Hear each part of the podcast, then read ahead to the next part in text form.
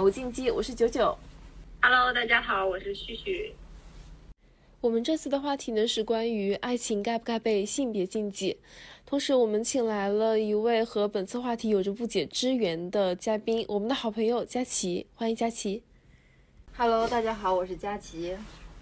好，那在我们开始这个话题之前呢，我想先给大家一个快问快答的环节啊，就大概两个小问题问大家一下。好，首先是大家的一个感情经历是怎么样的？旭旭，啊如果初高中这种小时候都算上还是四段？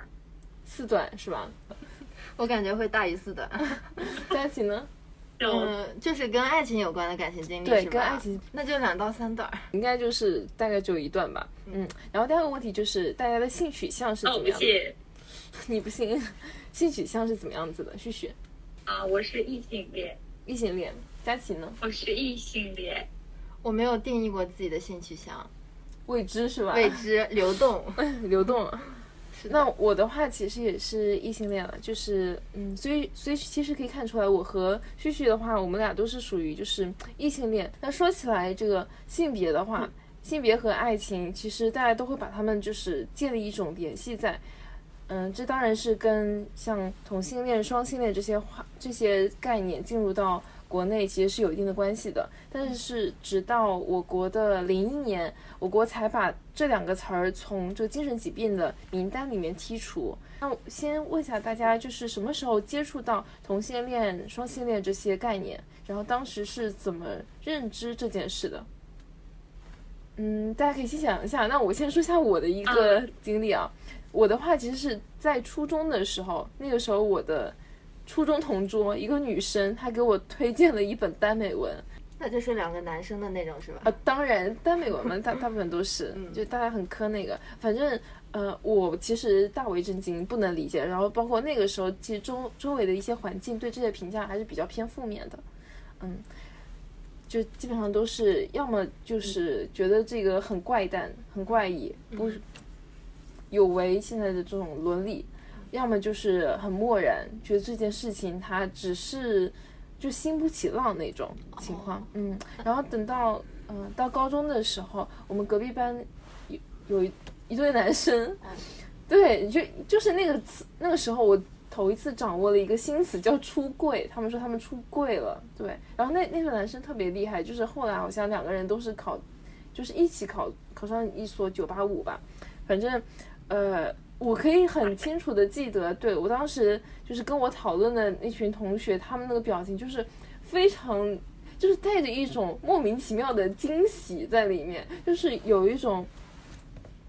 嗯，对于少数群体的一种诧异的，对对对，有种就是感觉他们很小众那种感觉，嗯，然后等到大学的时候，本科的时候，我才突然发现，原来这个词儿它，嗯，就我当时的感觉是这个词儿，因为它很新奇，所以说很多人他会冒着一种一种新奇劲儿，或者他一种标新立异的那种感觉。就我我周围突然有一大片很多这种女生也好，还是男生也好，就是这种同性恋。哦对，我当时的我们当时那个班花长得特别漂亮，嗯，她我后来知道她就是嗯蕾丝。真的、啊。对，是的，就是呃，我对她了解其实从呃初中陆陆续续就会有，但是呢，我会对这种爱情抱有一定的怀疑，我会质疑这个真的称得上是一种爱情吗？大概是这样子。哦，原来如此。嗯，嗯，那旭旭呢？我和我嗯，我和九九可能比较像吧，就比如说刚才九九提到的这个漠然、漠视，然后再嗯到、呃承认了这种东西的存在，对但是可能也会有一种呃就是怀疑，怀疑这个东西是真的爱情吗？就有一种感觉。然后是呃这个可能大概是在什么时候发生的呢？是在呃应该是初嗯高中高中的时候，那个时候才就是同一年级，可能有个班级会有这样子的呃女生和女生在一起的同性恋，然后男生和男生在一起的同性恋，甚至呃当时我的一个男朋友还被就是我俩还在一起了，然后我的男朋友嗯。被另外一个男同性恋者追求，太刺激了！哎，我很想跟，我很想问个问题，就你当时的感受所以所以其实？这是我哦，我当时那个时候是很就是观念上是很排斥这件事情的。对，就是觉得他为什么会吸引到一个呃同性恋者，但是我从始至终没有我就是说对呃同性恋者的人生的攻击，呃，这是认可这件事情的，但是我可能会怀疑，就是说他喜欢你这么一个同性恋，对，真还是还是说觉得呃青少年一种标新立异的行为，所以对，大概在那个时候是这样的一个。所以这样会影响到，就是这件事情会影响到你对你男朋友的一个判定吗？就是你你对他的看法？嗯，要说看法谈不上，但是我会问他，我会问他，我说你你怎么回事？你是你是 去干什么了？你会吸引到他？哎，那我很想问，你男朋友后来有被那个男生给掰弯或者什么的吗？好像没有，但是我感觉当时从他的态度上来看，他也就是说，呃，比如说他他他追求的过程可能会加他好友什么之类的吧。虽然他知道他是同性恋，他他也没有对他有就是，就是会加他，然后跟他聊。我感觉他也是有这种猎奇的心态在。哦，我并我并不认为他嗯就是被掰弯了，或者是因为他自己也跟我说他百分之百异性恋，对，然后他说他就是很好奇，但其实我觉得你对，然后也男朋友，也也，嗯，你说，但其实我觉得你男朋友这样做挺好的，他没有说本能上的就去排斥这种关系，排斥这样子的人，他还先去加好友，有一个互相了解的过程。对的，对的，我感觉一定程度上也在考虑对方的感受。就可能就是你是不是你可以说出来你你的那些经历了啊？对，讲讲你的那些故事。那我就说一下我是怎么接触这个概念的。嗯其实说实在，我在高三之前一直是喜欢男生的，而且基本上我身边的男同事只要一换，我就会喜欢上一个新的男生。你这个之前就很微妙。然后到高三的时候，我才接触同性恋这个概念，是因为我那时候喜欢上一个女生，而且我感觉自己很无知的一点是，我在喜欢上她之前完全没有接触到这个概念过，甚至于我那时候怀疑自己会不会世界上第一个喜欢同性的人，有点搞笑又有点幼稚，然后就开始去网上各种搜索。搜来搜去才发现，哦，原来我并不是一个人，是有这样子的一个大群体存在的。嗯，我那时候也感觉可困惑呢。我一直喜欢男生，为什么现在会被一个女生吸引？而且你居然可以就是哦，就是那种是一种迷恋的状态，对吧？嗯，嗯，你就是可以精确的所以所以你，所以你还记得当时你喜欢他是呃被什么特质所吸引吗？我觉得我被吸引的这些点真的无法用语言表达清楚，包括他行为，包括他的哦特质，嗯，包括他的说话方式，各种各种，到后面他都混杂为一体，他整个人站在那里，自然的就会吸引我。所以你会有做出什么行为，就是像呃之前对异性的好感那种比较相似的行为吗？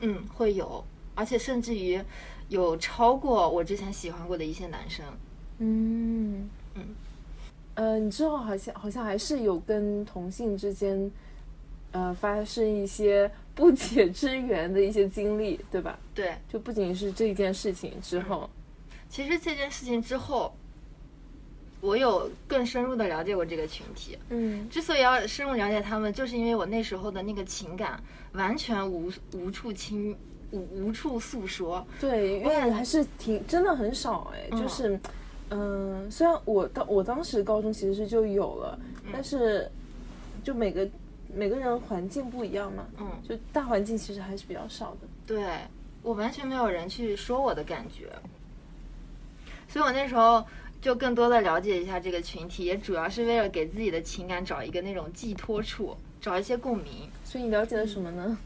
我那时候我就很多的去了解同性恋的群体以及他们的一些故事，我确实可以通过他们的故事找到情感上的共鸣。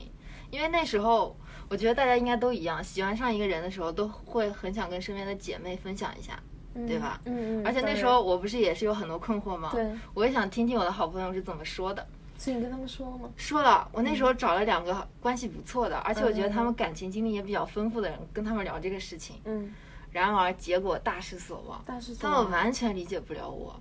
哦，对他们会觉得两个女生之间最好的关系不也就闺蜜情吗？怎么可能会有爱情呢？他们完全不理解，也不可相信。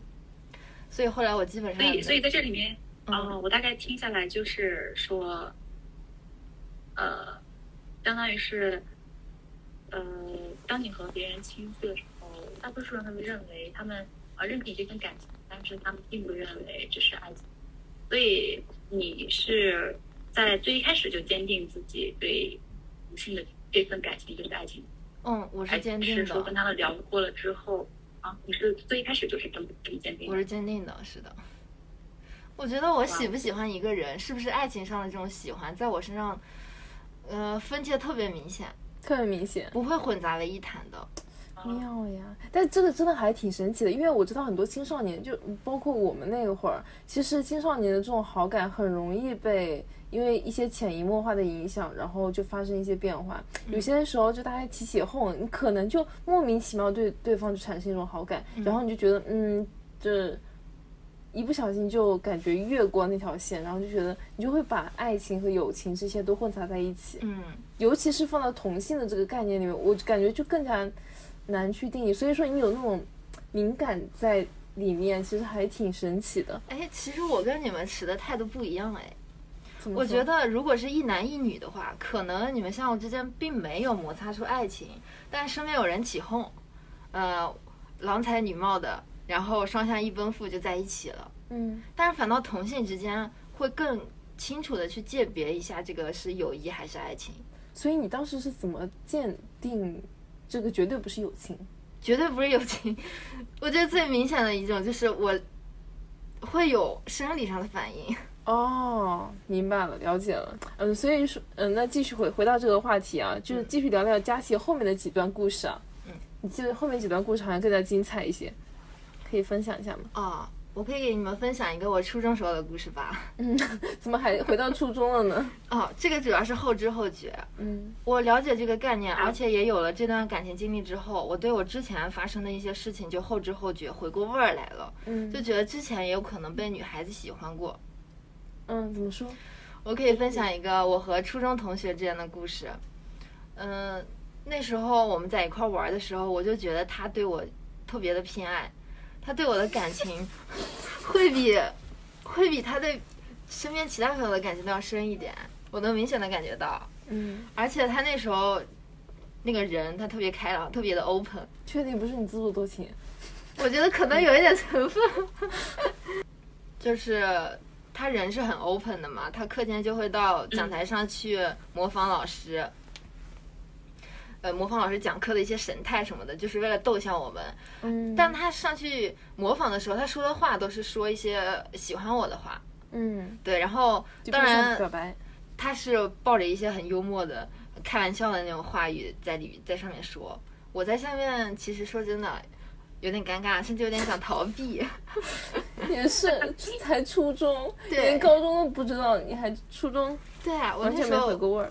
对完全就是自己是完全不自知的，而且特别让我感动的一个点是我在高一的时候。嗯发现我那个 QQ 空间里有很多很多他的留言，嗯，他留言什么时候给你留的？他最早的那条留言可以到中考前几个月，哦，就中考之前就在给你留言，对，就因为中考那段时间那个时候的浪漫，确实，超级浪漫，还没有人给我留过那么久的言。我后来知道也是感动的一塌糊涂。嗯，怎么说？它它里面大概都是什么内容？啊，他他有说，呃，你要加油，相信你可以的，然后不要累着，然后也有说想你了，我们要早点见面之类的东西。天呐，所以在当时那种情况下，你通过他的一系列这种行为，呃，也也是坚定的认为这是爱情，也没有怀疑过什么感情，对初中的这一段吗？也当时也有生理的反应。当时没有，他他他是高高高中之前，他都还是认为自己是个异性恋，是的他对同性完全没有概念。是的，对自己产生的这种感觉，才能对自己感同身受。对，但也对他人感同身受对，是的，你穿不进那个鞋，你永远都不能够理解别人的一种体会，是这样。真的是这样。也嗯也就是说，你最开始的时候，刚开始的经历是被别人喜欢过，那个时候甚至会觉得啊，好难。嗯，完全不。然后，然后在等到上了高中，经历了这些之后，有了自己亲身的体会，喜欢上了别人，然后会更加的感同身受。是的，啊，明白。嗯所以后面呢，在在之后还有什么？在之后，呃，在之后发生过女孩子想跟我谈恋爱，那是在本科的时候。本科的时候又来一段，你这就是初中、高中、大学全都凑齐了，所以感情经历丰富嘛，而且都是怎么这么招女孩子喜欢？对，所以我对自己的性向一直没有下定义。啊，明白。嗯本本科的时候的话，嗯，本科的时候有一个女孩子想跟我谈恋爱，就最开始我们互相认识、互相了解之后，也也能感觉到她对我特别的好。嗯，后来就有一天，她突然的就跟我表明自己的心迹，就说呃想在一起谈恋爱。我那时候最开始知道的时候是有一些些窃喜的，因为我觉得在这个新环境里头能交到喜欢我的朋友特别幸运。嗯但其实马上随之而来的就是惶恐，嗯我完全不知道怎么处理这段关系。说白了就是我希望我们之间做朋友，嗯，压根儿没有往那种方面想我们的关系，而且最尴尬的是我们还是室友，抬头不见低头见的，没错，嗯所以一些日常的接触完全避免不了。嗯，我最开始的时候感觉自己还能调整好心态去拿捏好那个分寸，但是时间越往后走，我的那个心态也不对了。所以就那个时候，你其实你对他是没有感觉的，是吧？嗯，没有，嗯，没有感觉，嗯，只把他当一个朋友，而且对我很好的朋友。嗯，你当时是怎么去回，就是反馈他这样嗯子一件事情呢？我最开始的时候一般都是会回应他，但是我又控制好自己的分寸，我怕回应的热烈了会让他有一些误解，嗯又怕回应的太冷漠了会让他受伤。你就最开始我是这么处理的，然后时间久了之后，我的心态就越来越不好了。我会觉得我们可能某些在别人看来很日常、很正常的一些接触、一些交流，或者是他有意无意的朝着我看的时候，我都会觉得很别扭，嗯觉得他带有一些目的性。嗯嗯，然后我就开始刻意的回避他。其实那那时候我其他的室友也发现我们之间的这个关系奇奇怪怪的，他们有问我，哎，你俩是不是闹矛盾了？我那时候也不知道该怎么回答。佳琪是不是对我 有什么偏见？嗯，然后我们之间的这个事情，我觉得也不好说出来，所以最后采取的那种态度就很消极，就是一味的回避他，嗯，呃、避免我们俩就是在同一个空间里头相处。我很好奇，为什么你就是你对他没有感觉，你为什么不直接跟他表明说我对你没有感觉呢？你就直接跟他说明你的心意，但我觉得这样子会让他很受伤。这样会很受伤。嗯，可是你不跟他说清楚的话，是不是也一样会让人家觉得他可能前一秒他还处于一种，因为所有人都是这样子的嘛，就你嗯。处于爱情的这种过程中，爱恋的过程中，你就很容易想多，嗯。其实就我会觉得是不是有希望？我后来有意识到这个问题，嗯。就是你，呃，我是有责任把话说清楚的，嗯。不说清楚给他又有希望，然后对他又不冷不热的，确实让别人觉得会很难受。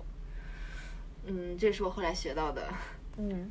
也没有说清楚，因为我最开始想的是，呃，我不想说那么伤害他的话，嗯，呃，然后呢，我又想把我们之间的关系在一个分寸内把握好，嗯因为我们是室友还是同学，将来可能还要，呃，发展更多的关系，什么当当好朋友呀什么的。然后就采取了这种有点回避性的消极态度，其实是不好的，嗯，最后就带来很大的伤害。是对对他造成了很大伤害。，对，嗯而且我觉得这个，嗯、这种方式说严重一点，那就是冷暴力了。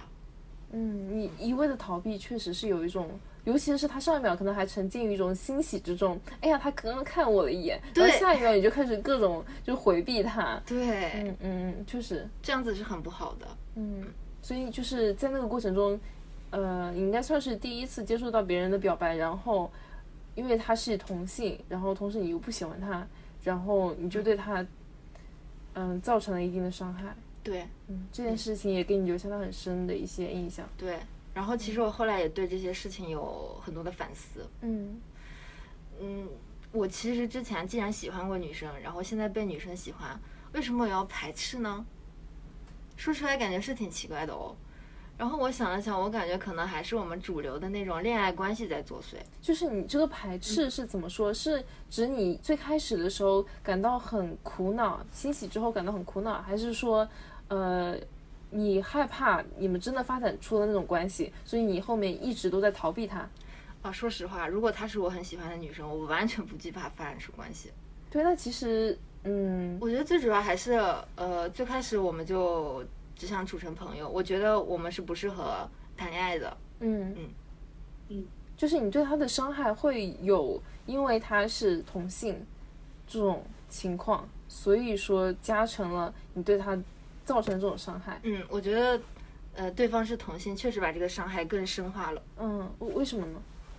嗯，一方面就是主流价值观的影响嘛，嗯，它会主流价值观就会让一些事标签成对的，一些事是错的。哦，所以当这个事情发生的时候，呃，很明显它就跟主流价值观相冲突了。嗯，我就会本能的把自己先抓回到正确的轨道上来，对，就你我们自以为正确的轨道上面，然后嗯表明自己态度、OK，我是个正常的人。天哪，这太确实很伤人。嗯，确实很伤人。对对，我有反思过，我觉得是这样子的一回事情。嗯，确实是。但与此同时，我觉得，嗯，我们在呃一味的盲目的去符合主流价值观的时候，忽略了更重要、更本质的东西。那其实就是这个事情背后那种真诚、热烈、自然的那种情感和爱意，嗯，对吧？我不得不否认，他确实是对我有很深的情感和爱意的。嗯但最后我却辜负了这种情感和爱意，而且还给他造成很大的伤害。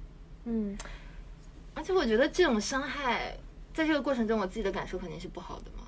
嗯，另一方面，对他也造成了让他去爱上别人能力的那种怀疑。嗯，就比如说，他想在开始新的一段恋爱关系的时候，他就会踌躇，就会犹豫。我这次义无反顾，我这次很勇敢、很奔放的去投入的时候，会不会还是回报一一种伤害呢？嗯，对，其实嗯是是有这种可能性在。嗯嗯，那如果说真的有这种类似的事情发生的时候，嗯、想知道就是我们这边谈过恋爱次数最多的旭旭，你会怎么去处理这件事情？你可能会给他一个怎么样的反馈？呃，我如果是我的话，可能我首先我不会质疑他对我的感情。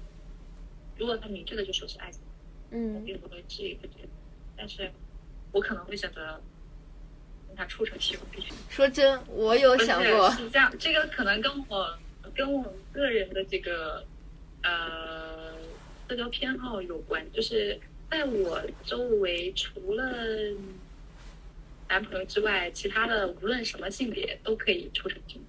我这个兄弟指的是说啊，大了一个，就是我相当于是用一个看似男性的呃这个这个标签去标就是兄弟两个字，而不是用姐妹关系，就是因为可能我想更刻意的告诉他说，呃，我没有把你对我的这份爱情的感情，嗯，误认认为是闺蜜情。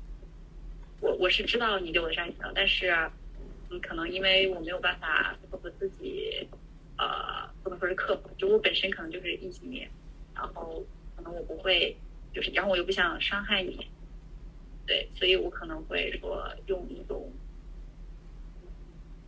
就是很很洒脱的方式。我之所以用兄弟来说，应该是一个很洒脱的方式，就是和他比较好这样子。这可能是我的一个解决方式，或者是我我理啊，可能旭旭或者是可能是我的嗯呃这个设想里面就是呃喜欢我的这个女生，她可能会是一个呃偏男性打扮的，所以我才会说可能会处成兄弟吧，可能这是我的一个偏见。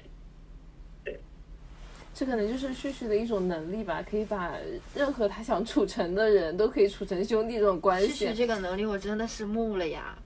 我当初有曾经想这么处理过我们的关系，因为，我感觉这个其实是很难。我想跟你谈恋爱，你只拿我当朋友。嗯 我觉得这里面最重要的一点就是，就是我我的经验来看的话，就是当我不喜欢一个人的时候，我会非常果断的拒绝他，然后呢，对又同时能不伤害到他。这里面一个最核心的一个点就是，就是有什么说什么，就是真诚一点，然后就就就就说，我觉得就就什么都说开，就在我看来是一个比较好的方法。是的，是的，真诚特别重要因为。对，嗯呃其实其实我也不是说不认同刚才佳琪说的这个，呃，说嗯，因为不太想伤害他，所以可能呃怎么说，没有办法跟他呃完全的摊牌或者是说开这件事情。我不是说不认同，我觉得这个可能跟每个人的性格有关去处理这件事情。但是以我的性格来，可能我不会，我还是会就是摊牌说开那种。呃，摊牌说开主要有两点，第一点我会非常坦白的告诉他，我理解他这种情感需求。我理解他这种情感的呃什么那个情感的取向，对。然后呢，呃，这是摊牌的第一点。然后第二点的话，就是告诉他我的坚定的这个性取向可能就是这样子的，这是我生来就这个样子的。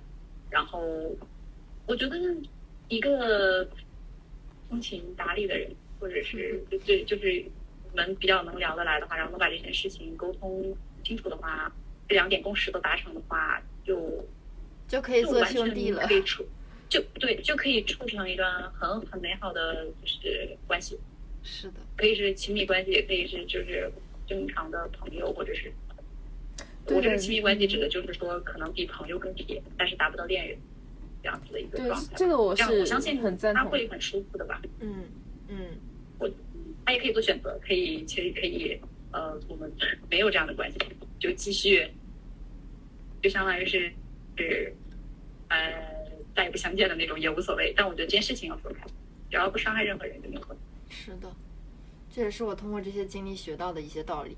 而且而且而且我们要，我觉得我们还是要相信别人处理情感的能力，或者别人处理自己，呃，这个呃怎么说，相当于是追求一个人被人拒绝了，他消化这个情绪的能力。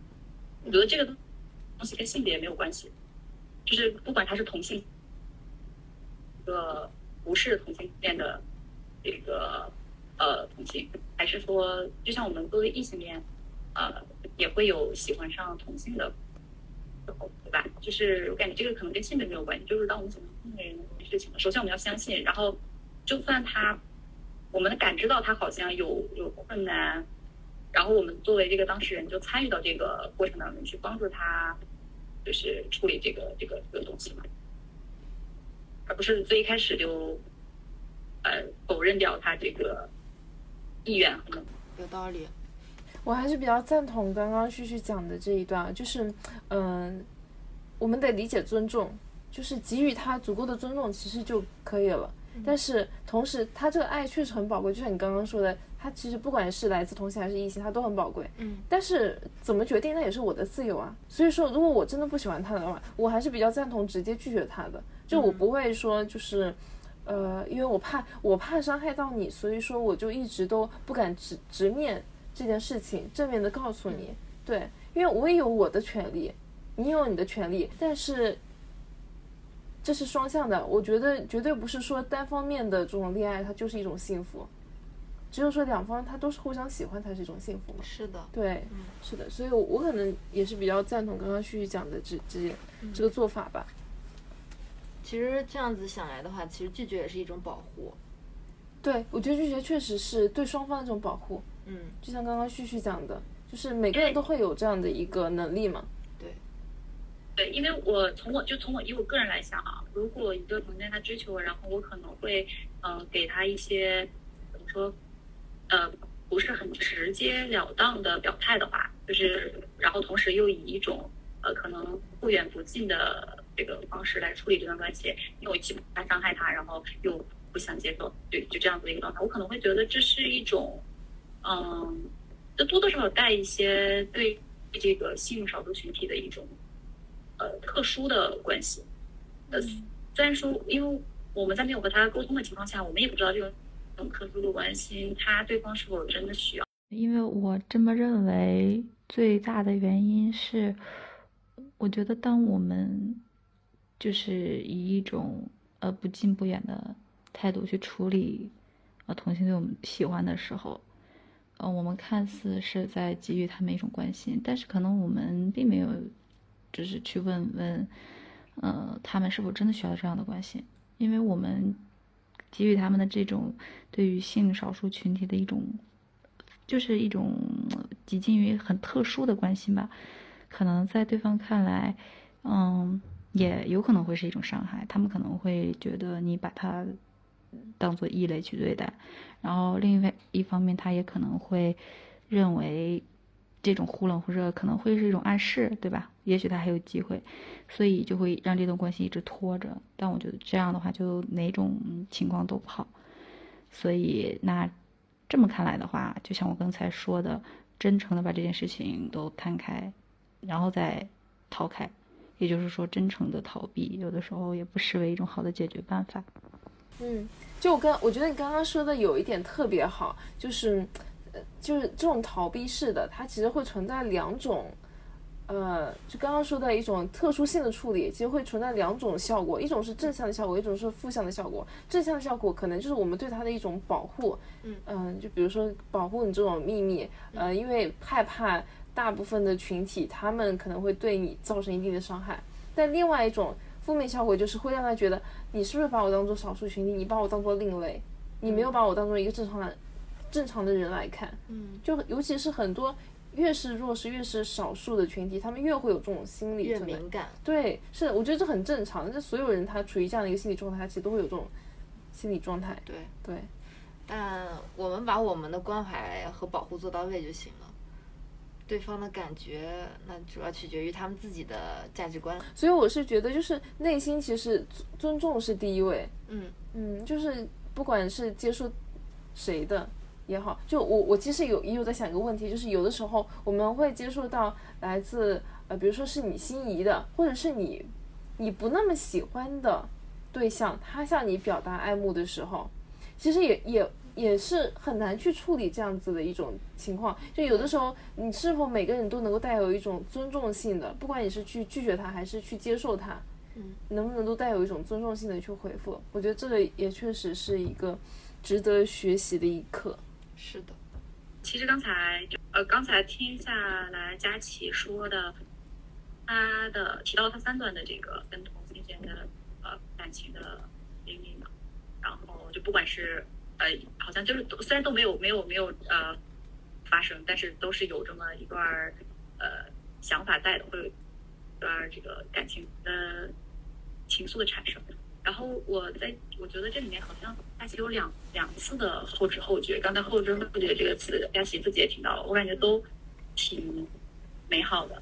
我觉得这两次后知后觉，一次是你，呃，你可能在喜欢上一个女生的时候，然后你开始后知后觉之前那次有个女生喜欢你的时候，嗯，好像真的是，呃，对你的感情，对，然后同时也也对她有了一些呃认同。然后等到第二次后知后觉，好像就是你，呃，这个呃，又就是在经历过喜欢过一个女生之后，再次被一个女生喜欢，嗯，然后你可能发现自己还是会退却，还是会退缩，然后呃，在退缩之后呢，也有反思，觉得自己好像哎为什么会这样？然后我觉得你这两次的，对这两次的想法和反思就是。可能本身就是你对他们情感的一部分。我说这个情感，可能不是说，呃，你你反思之后觉得好像你当时也喜欢他们，或者是你应该喜欢他们，而是就是很美好的呃感情的一部分，爱的一部分。然后同时感觉也是在思考自己情感需要思考自己性取向的这样子很关键的步骤和一个经历吧。是的，我觉得真的很棒。像我们的话，像我和九九的话，就是我们只能呃认同且尊重，嗯，就我们刚才提到的。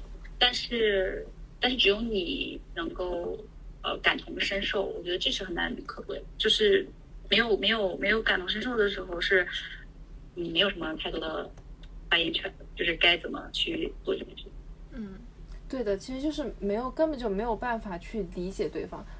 就说实话，佳琪不跟我们分享，我之前完全不能想象啊，原来有这么多种形式的爱爱情存在。对，这些都是属于比较，就是会觉得之前自己的想法非常的狭隘，之前曾经对这种定义的爱情其实都是很片面的。嗯嗯，然后如果说对于这种少数的，可能他只是因为我们之前未知，并不并不代表他就一定是少数。嗯，然后我们就抱有一种呃莫名的自大以及偏见的话，这个时候就会存在一些可怕的结果。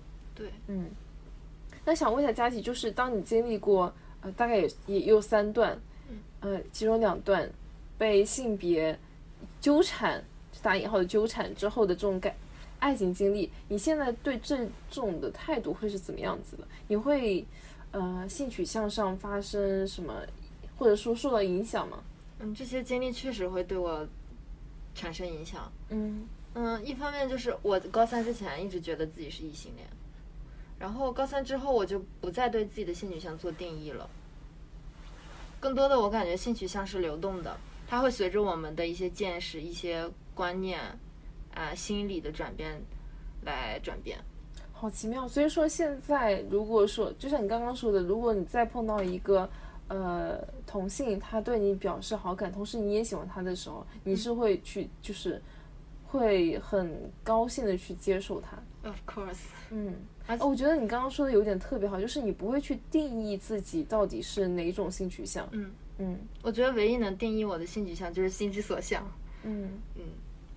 哇哦，而且我好棒！在经历过这些事之后，就是我喜欢过异性，被异性喜欢，然后我喜欢同性，又被同性喜欢之后，我觉得我的个人的感情经历是真的丰富了。嗯我也更能够多元的去包容我自己，以及包容这个世界，也能从之前惨痛的那一次伤害别人的经历中学到一些东西。一个就是你们刚刚说的，嗯，呃，一定要有尊重和真诚在里边。第二个，我还是觉得就是，无论我们现在对亲密关系和情感关系的处理能力如何，就可能就好像我我本科的时候我就做不到像旭旭这么强的处理关系，我就所以就把他伤害到了。但是可能我的能力还很微薄，但是一定要把持住的一个信念就是，呃，要感恩爱，也要不伤害。我一直觉得，其实爱这个东西真的是世界上最珍贵也最神圣的东西，它不应该被冠以任何的禁忌，不应该被主流所禁锢。所以它一旦是爱的话，我们就是要包容它，然后去感恩它。嗯，我现在还挺想问你们的，如果说现在有同性对你们产生爱意的话，呃，尽管你们可以有一些分寸把控好，也跟他明确的表达我们之间不可能，但他可能还会持续的对你有一些关怀，你们会你们会排斥这种这种关怀吗？这种情感吗？嗯，谁先讲？旭旭先讲。旭先讲。嗯，可以。哦，我觉得我应该不会排斥这种。就是，哎，我还挺好奇的。我们再来个假设啊，他会，嗯就是，呃，非常明白的告诉我说他喜欢我。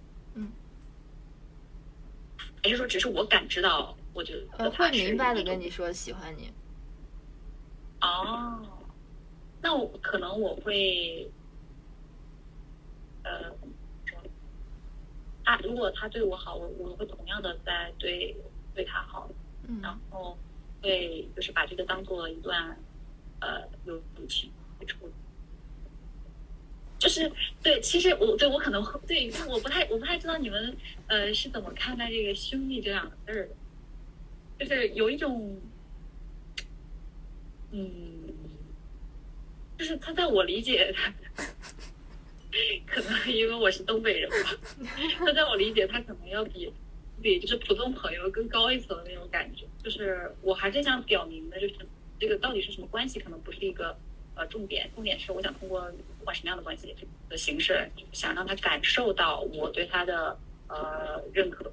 以及对这个朋友的在乎，当然前提是说这个朋友本身就是我在乎的一个人，嗯，我不会因为呃，我为了关照一个人，然后就是我就假如说跟他可能也没有那么好的、那么深的友谊，然后就愣要把我们绑定在一起，这个也不是。前提是说我真的很珍惜这个朋友，那么同时他对我表达出这样的感情，我会非常努力的去处理好这段关系，就是用我的一些个一些个幽默化解我们关系中就是的尴尬。哎，这个相处过程中的尴尴尬。但是如果就是普通朋友的话，呃，可能呃说实话，呃，可能就就是可能会慢慢的就变成过客了，因为我觉得大多数朋友在我生命中也都是过客，对，本身就是过客，跟这个跟性别里面没什么关系。如果他是对我来说是很重要的人，那我有个 有个题外的问题啊，其实跟我们这次的主题没有什么关系啊，就是你刚刚说到的兄弟情，你会就是你是怎么去看待兄弟情和你的闺蜜情之间的一个区别的？因为在你这是个好问题。这个问题我想想啊，嗯因为我我高中的时候，我的朋友，呃，大概男生和女生应该是一半儿一半儿这样子。啊、然后可能我跟男生之间的关系就是，就感觉他们也都把我当个男生。然后我和女生的关系呢，就是又是很闺蜜情。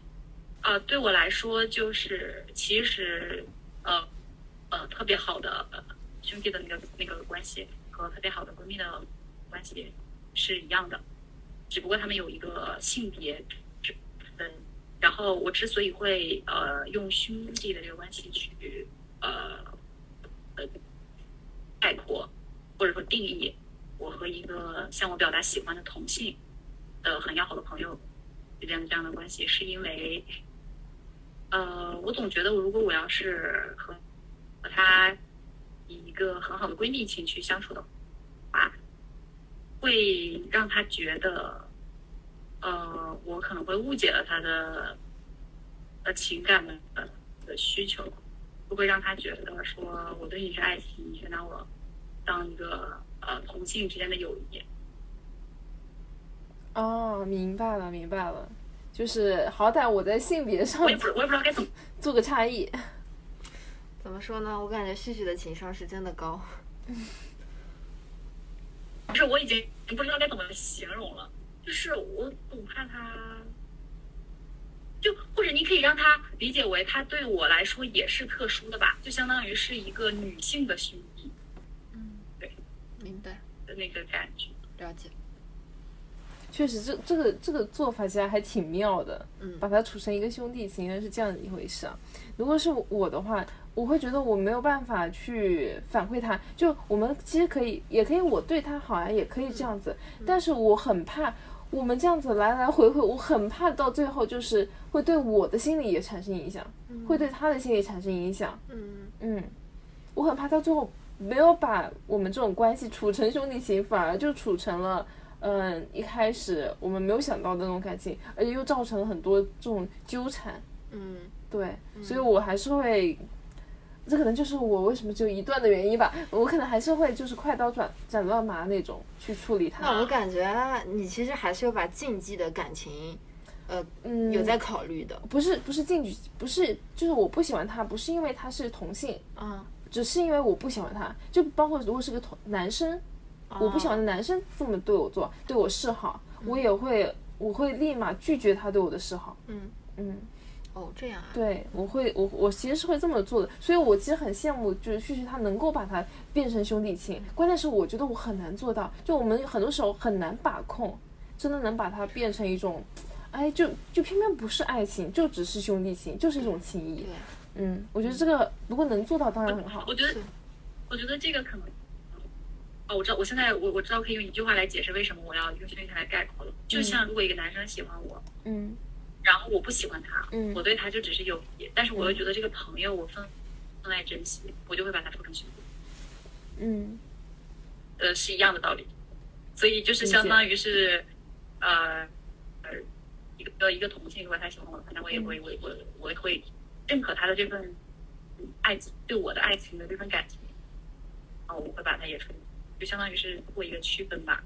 就是有一点，就有点像是，不管是他他实体是一个同性还是异性，还是怎还是无性，反正你都会默认，就是把你们之间的关系都是作为一个，呃，有点类似于异性一个男性的那种感觉。是的嗯，有点那种感觉。啊嗯，所以这就是为什么我和旭就是就我们就是铁定的，就是异性恋。我为什么说其实我我很赞同你说的，它是一个流动的，就是都会受到影响。嗯但是为什么我们还一直都觉得我们就是铁定的异性恋？就是我们到现在还没有发生，哎，我对有一个同性有产生那方面的好感。嗯对，就如果哪一天我们真的也产生那种好感的时候，我会突然就觉得啊，这这就是爱啊，这也是爱情啊。对，但因为我们现在完全没有，嗯所以我觉得我就就会有那种感觉，就是我完全没法接受，嗯嗯，因为根本就没有，所以我就无法接受，嗯，对，是这样子。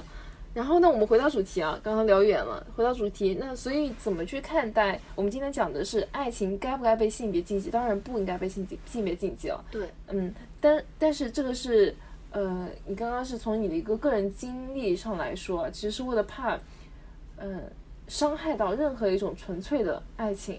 对，对我们其实不应该这么做。那就是跳脱这个话题之说之后说，如果真的脱离了性别讨论的爱，它还会涉及爱情吗？就大家是怎么看这件事情的？嗯，我我先来说吧。嗯嗯，呃，其实我这个是我的一个就是很大的疑惑，因为像你们刚才说的，像刚才比如说说，嗯、因为我们身边没有发生过这种事情，所以我们很难接受。然后有的时候我在想说，身边虽然没有哈，但是我们在看一些这个啊、博主，比如说一些呃，当我看一些是女性，但是同时呃男性这个呃外外表特征很明显的博主，我有的时候会大家都会说姐姐我可以。然后我就跟也也会跟我的朋友开玩笑说，难道说我是个双性恋，男生女生都行？然后我的朋友会说，那你对呃他们会有这些女生会有性冲动和你那怎么？所以然后他们就说，那你会不是？啊，当然他们这个论断我不知道对不对，但是当时给我的一个感觉就是，哦，那呃这个呃性冲动可能还是原始的，是不是爱情的这个衡量的标准之一？所以可能我会认为，呃，脱离性讨论的可能是就不会划分到爱情范畴，可能只是感情里面。嗯嗯，就是刚刚旭旭其实他讲到了三个词儿：爱情、性别和性。就这其实是三个概念，但是他们确实之间都有很强的一个关联。对，嗯，就是，呃，怎么说呢？如果说是指向一个异性范畴讨论的，我会觉得就是它确实是跟性欲啊、跟生殖需求是有关系的，因为只能是异性才能够满足一些生殖需求嘛。所以说，如果一个个体他想要去寻找，他是出于生育、出于这个呃未来繁殖对繁殖的这样考虑的话，他确实必须要去选择他的性欲对象肯定是个异性。对对，所以这个这个就是为什么我会觉得性欲在本质上它其实就指向指向是这异性的。是的，嗯，对，是会有这样子。但是它同时，呃，我们说爱情它跟性别之间的这个关系是不是一个必然的关系？其实又好像不是这么不是这么绝对。对，不是那么绝对。因为我是我之前是看过一篇论文，但是那个论文不是不是我去 Google 上面扒出来的，而是在那个知乎上面看到的，就有人分享的。就是这个论文它的呃研究的作者呢，他是 Lisa Diamond。我后来去查，他其实是那个美国犹他大学的一个心理学的教授，他就专门是研究呃，尤其是关于女性在性这一块的一个发展、心理发展的这一块研究的。然后他当时研究了一个理论，就是研究出了一个爱和性欲的生理模式。在这个心生理模式里面，他列出的有三点。第一点就是性欲和爱的发展过程在我们的生理结构上是分开的，也就是啊，建立爱情这个生理模式，它其实是在我们的夫妻共同体里面发展出来的，而建立我们有这个性欲冲动，它其实是在另外一个嗯具体的那个系统，我有点忘记了名称了。反正他们两个是分离开来的，也就是在生理基础上，他们两个是独立的。那在生理基础上，就有可能实现我没有性欲，但我依然会对你产生爱情。那就是无性恋。对，就是我们就不是就是我们所说的柏拉图式的那种爱情。嗯，对，嗯这种是真的存实存在的，它也是一种爱情，也会存在说，就是我对你完全没有爱情，但我依然会对你产生性欲。这也就是为什么，嗯、会有存在说什么，嗯，大家懂对吧？嗯嗯嗯，对，就就是会有这个是在生理结构上就满足的，但是同时也必须要说，就是爱情和性欲这俩东西吧，它其实确实有也是有很强的一个联系在里面的，因为他们说这两个确实会有互相交互作用，会决定了我们在呃性取向上也好呀，我们在决定这个我们的对象到底是怎么样子的，他们都会有一些影响。然后我们也知道，不仅有生理上的影响，同时我们所我们的我们我们个就是自身的个性，嗯，对吧？然后我们所处的这样的一个社会文化的一些影响，都会导致我们后天的在选择呃配偶时候都会有影响。嗯嗯，是的，所以说就是爱情，嗯、和性别在生理结构上其实就证明了他们两个是可以独立存在，嗯，那就不会相互禁忌，但是他们两个又确实是相互有很大的影响。是，嗯然后他他他的这个理论也其实很有意思啊。他的第二个理论就是他说的是情感的发展不是内在固有指向异性或者同性伙伴，什么意思呢？就是说我们的情感发展其实并不是说先天就决定了我们是。我只能爱异性，我只能爱同性。嗯我当时看到这点，我震惊了。我在想，我跟旭旭，我们觉得我们先天就是异性恋，是对，其实他就他的意思就是说，其实这个不是先天基因决定的。嗯，所以我觉得每个人都是秘密花园哎。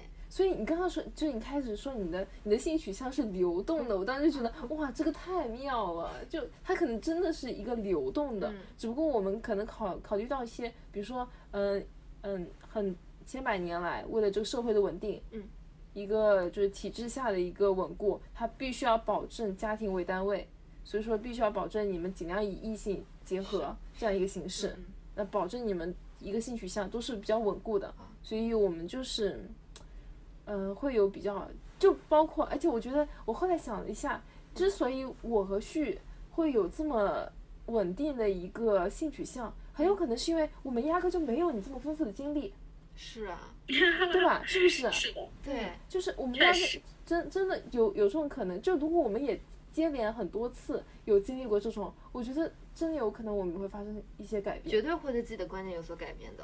对，就可能真的会有一些影响，会去思考。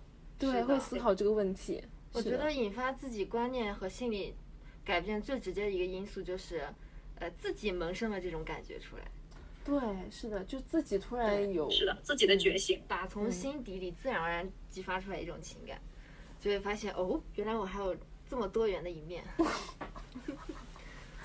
太神奇了。然后他第三个理论就是爱和性欲之间的行为联系是双向的，就是说，呃，他一个人他可能产生性欲望，然后最终导致他产生爱情，尤其是对于女性而言，就是呃，女性当然也有可能是反向的，就是我对你产生了爱情，然后进而产生了一种性欲。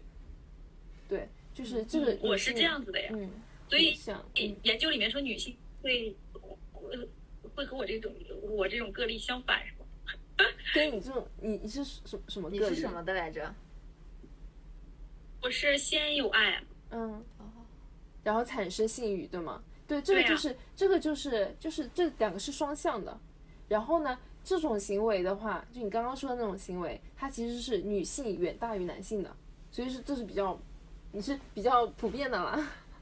对，就是因为对，因为女性她会更在乎情感，嗯会比男性更在乎情感，哦所以说男性他可能更多还是对，他可能会更考虑是就是性欲。所以我可以这么理解吗？女生是更容易因为感动而发展出，呃也爱情。不一定是感动，就是，但是确实有可能会喜，他更容易从个体上面截取那种，嗯，就是自己的情感经营，嗯所以他会因为这种爱情、这种情感，然后建立一种性欲的需求。啊而男性他可能更多是基于生理上，当然这只是一个概率上的一个问题，并不是所有人都这样子。嗯，对，男性他可能就是有这种生理上更强烈的一种需求。哦，嗯，他两个可能就会更多的这种分离开来。嗯，所以这还挺挺奇妙的。但其实我还想说的一点就是，嗯呃，你刚刚说的这两种情况，就男生可能更偏向于从性欲来建立爱情，女生更可能更偏偏向于从情感之上建立性欲。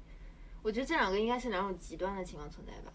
大多数的男女应该还是处于重叠的，就是还是很类似的。对，这其实是刚就刚刚说的那件事，你刚刚说的那个是对，男生和女生其实确实不会有太大差异，他们在就是生理结构上有差异，但是他们其实在情感上的差异并不会特别很大还是有很大重叠面的。是的，所以我觉得这儿还是需要说一下的，为了避免很多人产生那种哦男生来自 金火星，女生来自金星 那种不是一个地球人类的感觉。是确实是，嗯嗯。其实，嗯，我后面还有看到一个理论，就是说，嗯，那如果这样子的话，爱情和性真的分这么开，那他们两个到底他们的关联要怎么去看待呢？然后他们有一个说法，就是爱情它其实就包含两种爱，一种是爱，就普通的爱，嗯。还有一种呢就是性爱。就性爱，它其实是属于包含在爱情里面的，嗯。所以你不能说它没有性爱，它就不叫爱，但是不叫不叫爱情，嗯。但是确实，我们说如果没有性爱，它这个爱情可能就不那么完美，是，对，就是不那么完整。对，嗯，就是爱性爱，它可能确实会就是充实我们这个爱情整一个的建立，会让它更加健康。嗯嗯，明白。旭旭是不是有肯定有很多话想说？啊，我就是，呃我觉得听完那个大家的分析，可能对于我之前的那个想法也有一也一定的就是否定吧，就是我自自我否定啊。就比如说，呃，就是可能听朋友说说问我有没有这个性冲动，没有的话，可能我对这个同性就不是爱。那可能通过你们刚才的讨论说，这个也没有那么强的绑绑定关系。然后这里面让我想到了。就是是有无性恋的存在的，这个我这个我知道，所以我觉得他们也没有脱离开性这个东西在讨论，只不过他们讨论的结果是，就是没有性冲动。对，可能这个我是突然想到的这一点。嗯嗯，好的，那我们时间也大概差不多了，那我们今天大概就聊到这里。然后呢，最后想要说一下，就是我们今天聊的内容都代表我们的个人观点，也欢迎大家在留言区跟我们互动，分享你们的故事以及你们的看法。那我们今天就到这里了，拜拜。拜拜。拜拜。